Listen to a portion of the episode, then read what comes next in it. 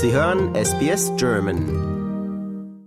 Die Aboriginal People leben seit Jahrtausenden mit Buschfeuern und wissen, diese zum Wohl der Natur einzusetzen. Um das Land auf den anstehenden Sommer auf der Südhalbkugel vorzubereiten, bekämpfen indigene Ranger Feuer mit Feuer. Ein Ansatz, von dem auch Europa und Nordamerika lernen könnten, wie meine Kollegin Barbara Barkhausen herausgefunden hat. Sie ist jetzt bei mir im Studio. Hallo Barbara. Ja, hallo Benjamin.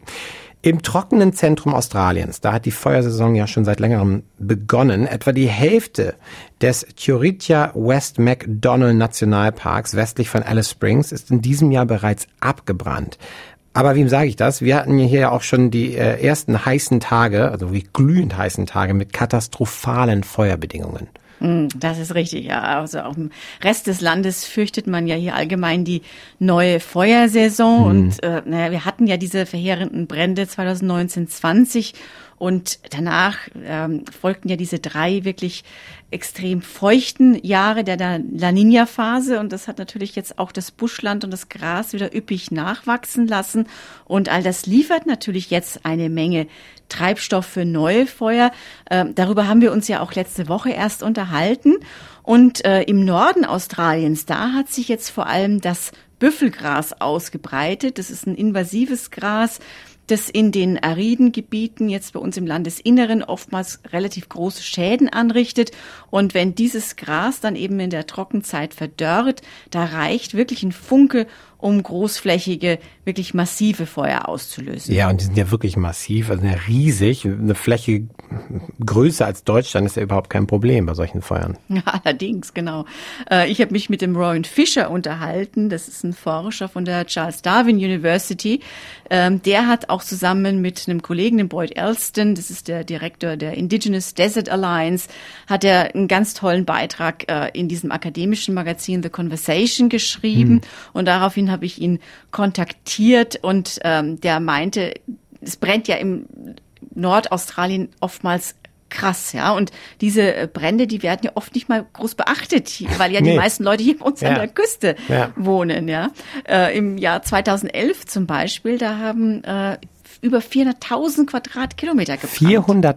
400.000 ja, Quadratkilometer. Das, das, muss man sich mal auf der Zunge zergehen lassen, mm. was für eine Fläche das ist. Ja, Wahnsinn. größer als Deutschland, ja. Und äh, dieses Jahr, das ist eben in seinen Augen potenziell nochmal gefährlicher. Und äh, die Feuerwehr, die warnt davor, dass in dieser wirklichen, in dieser Brandsaison wirklich bis zu 80 Prozent des Northern Territory brennen könnten. Unglaublich, 80 Prozent da oben. Das ist echt verrückt. Was kann man denn überhaupt tun? Also bei den weiten Entfernungen ist es ja sicher nicht so einfach einfach in Anführungsstrichen, ähm, aber ja, nicht so einfach wie bei uns hier zum Beispiel in Sydney, äh, Hazard Reduction Burning zu machen. Was kann man denn da oben tun? Ja, das war natürlich meine Frage und was Sie jetzt machen, fand ich jetzt absolut faszinierend und eigentlich unglaublich positives Beispiel und auch positiv in dem Sinne, dass man Feuer nicht immer nur verdammt oder nicht immer nur Angst vor Feuer hat. Ja. ja. Und das sind jetzt, also da haben sich verschiedene indigene Ranger-Gruppen zusammengetan und die haben wirklich so eine Art Generalstabsplan erarbeitet. Und was die jetzt machen oder gemacht haben, ist, die brennen äh, zwölf indigene Schutzgebiete, in, in zwölf indigene Schutzgebieten Gras und Buschland zurück um natürlich diese Treibstofflast dort zu reduzieren, bevor ja. jetzt die wirklich krasse Sommerhitze einsetzt. Und bisher haben jetzt die Indigenen auf 23.000 Quadratkilometer in den Wüsten Great Sandy Desert, Tanami Desert, Gibson Desert und Great Victoria Desert Feuer mit Feuer bekämpft. Und das hört sich jetzt auf den ersten Blick ein bisschen absurd an, ja. aber das Ziel ist jetzt, dass man ähm, das Land quasi vor verheerenden Buschbränden damit schützt, ja, die ja nochmal deutlich zerstörerischer sind, als wenn man so ein Feuer kontrolliert. Weil im Endeffekt ist ja Feuer hier für unsere Landschaft in Australien gesund. Das hat auch der Rowan Fisher nochmal bestätigt mir gegenüber. Denn viele Pflanzen im Busch, die brauchen ja die Hitze oder den Rauch eines Feuers, um sich zu vermehren. Und ähm, Feuer hat eigentlich schon immer zum guten Landmanagement von den äh, Ureinwohnern hier bei uns dazugehört. Und äh, die äh, Aboriginal People haben ja auch dieses Wissen über Generationen weitergegeben. Ja, und ich durfte auch mit einem indigenen Ranger ein Interview führen, der auch sagte, schon seit Generationen gibt es diesen Spruch, es gibt genau einen perfekten Tag, um ein Feuer zu entzünden. Also die, die haben ja ein Wissen, was unfassbar ist und hat auch immer gesagt, fragt uns, wir teilen es gerne. Und das ist ja toll, dass das scheinbar wirklich jetzt der Fall ist und das passiert. Das hört sich ja erstmal alles sehr positiv an, aber ganz so einfach ist das Ganze vermutlich dann doch nicht, oder? Nee, das ist nicht einfach und das muss man sich auch mal vor Augen halten, was für eine harte Arbeit die Leute da ja. leisten. Ähm, weil da hat's ja auch jetzt schon 40 Grad Hitze. Ja. ja. Und da gehen die raus und legen quasi Feuer, ja, machen es nochmal heißer. Und diese Gebiete, wo die dieses Feuer legen, ist ja auch extrem abgelegen. Ja, da gibt's oft keine oder nur sehr eingeschränkte Straßenanbindungen. Und die Ranger, die müssen dann teilweise mit Hubschraubern und Flugzeugen arbeiten ja, und eingeflogen werden. Ähm, da wird mit Satellitentechnologie gearbeitet, um die Gebiete zu kartogra kartografieren. Und ähm, als ich mit dem Rowan Fisher gesprochen habe, da waren die Ranger äh, schon 450 Stunden in der Luft gewesen und hatten 450 ja, Stunden 60.000 Kilometer zurückgelegt und hatten fast 300.000 Brandsätze abgeworfen. Aus dem Flugzeug dann? Aus Flugzeugen, Oder aus Hubschraubern, wie auch aus immer. Aus Hubschraubern, ja. genau. Okay, wie funktioniert das Ganze denn ganz genau, konkret? Das haben wir schon über Hubschrauber, Flugzeuge gesprochen, riesige, riesige äh, Flächen. Wie, wie, wie läuft das ab? Ja, also die, da, so einen kontrollierten Brand, da müssen natürlich die Ranger darauf achten, dass das Feuer die Gräser abbrennt und sich dabei über den Boden bewegt, aber es darf eben nicht zu intensiv werden. Ja? Kühles Feuer nennen die äh, Indigenen das. Kühles Feuer, okay. Feuer. Cool.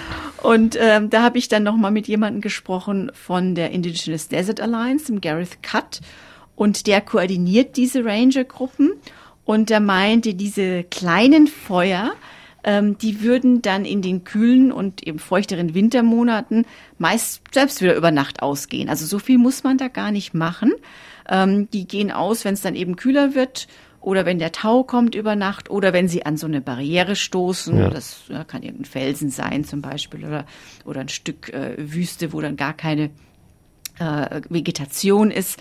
Und mit diesen vielen kleineren Bränden, da erzeugen die Ranger dann so eine Art Mosaik. Ja, die machen dann so ein Mosaik, wo dann äh, Vegetation ist in verschiedenen Erholungsstadien. Ja, und dann hast du im Prinzip unverbrannte Vegetation, die ist dann wieder dieser sichere Zufluchtsort für Wildtiere und natürlich auch für die Pflanzen selbst. Dann hat man die Bereiche, in denen die Vegetation schon wieder vielleicht frisch nachwächst und das ist natürlich dann besonders wertvolle Nahrung für die Tierwelt. Und dann hat man natürlich die Bereiche, wo das irgendwie gerade frisch abgebrannt wird. Ja. Und dann ist es so ein Mosaik und dann ist es nicht eben so eine riesige Fläche, die komplett zerstört worden ist. Ja. Gutes Feuer, schlechtes Feuer, Cool Fire, Hot Fire, super spannend. Und ähm, wir erinnern uns ja an diese verheerenden äh, Buschbrände, die wir vor einigen Jahren hier hatten. Ähm, da war natürlich die, Flie äh, die Tier- und Pflanzenwelt arg von betroffen, alleine die Tierwelt, wenn man so an das Insektensterben denkt und so weiter und so fort. Ähm, jetzt hast du natürlich auch schon gesagt, für Land und Vegetation, wenn man so ein gutes Feuer in Anführungsstrichen legt oder das richtig macht, kann das äh, sehr vorteilhaft sein. Wie, wie profitieren denn die Tiere davon konkret? Also du Nun, sagtest Zufluchts, Zufluchtsräume äh, den lassen, aber ähm, wie konkret? Genau, also das, es gibt ja einige bedrohte Arten da äh, im Landesinneren. Da ja. gehören die Bilbis dazu, die wir alle kennen, die Nachtpapageien, die Wüstenskinke. Und die will man auf diese Weise jetzt auch besonders schützen. Ähm, das ist einfach total wichtig, weil rund 60 Prozent der Wüstensäugetierarten sind in den letzten 250 Jahren ausgestorben. Ne? Hm. Und äh, insofern geht es also nicht nur darum, das Land zu schützen, sondern eben auch der Tierwelt zu helfen. Und äh, in gewisser Weise, ja, wenn man sich um die kümmert, das ist für diese Traditional Owners, also für die Indigenous People da auch eine ganz wichtige Sache für ihre eigene Kultur. Ja, da geht es auch darum, dass die dann ihre eigenen Ländereien kennenlernen, ihre Kultur praktizieren, das Wissen an jüngere Generationen weitergeben, äh, kulturelle Stätten dadurch auch geschützt werden. Also es ist dann wirklich so, das geht Hand in Hand. Ja, du schützt das Land, du schützt die Tiere, die damit wieder äh, Nahrung finden, äh, die dadurch Zufluchtsorte finden und du tust den Menschen selber, die dort leben, auch was Gutes. Also das finde ich eigentlich ganz faszinierend, dass es wirklich so Hand in Hand geht. Ja, und für uns als ähm, Nord, äh, Nordkontinentaleuropäer, sage ich jetzt mal, Schweiz, Österreich, Deutschland, da ähm, sind ja Buschfeuer oder Waldbrände eigentlich eine Seltenheit gewesen. Also ist immer mal wieder dazu gekommen, aber eher die Ausnahme. Mittlerweile sieht das ja nun mal ganz anders aus. Also Europa, Nordamerika, brauchen wir gar nicht drüber reden. Da ist ja auch wirklich äh, absolutes Chaos gerade. Schon seit längerer Zeit brennt es da ja auch an allen Ecken und Enden. Ähm, jetzt aber auch in, in, Europa und auch deutlich weiter im Norden. Was, ähm, was für Lektionen gibt es denn für, für Europäer, für Nordamerikaner? Ähm, jetzt sozusagen, die, die, was können die daraus lernen? Die können tatsächlich da auch was von lernen. Also das war auch eine meiner Fragen an den Gareth Cat, äh, was man da jetzt eben für die Nordhalbkugel rausziehen kann, wo das ganze Muster ja verschoben ist um ein halbes Jahr. Und ähm, er meinte, also die Aboriginal People, die haben eben schon immer eine sehr enge Verbindung zum Land gehabt und die würden das geradezu als eine Verpflichtung fühlen, sich um ihr Stammesgebiet zu kümmern.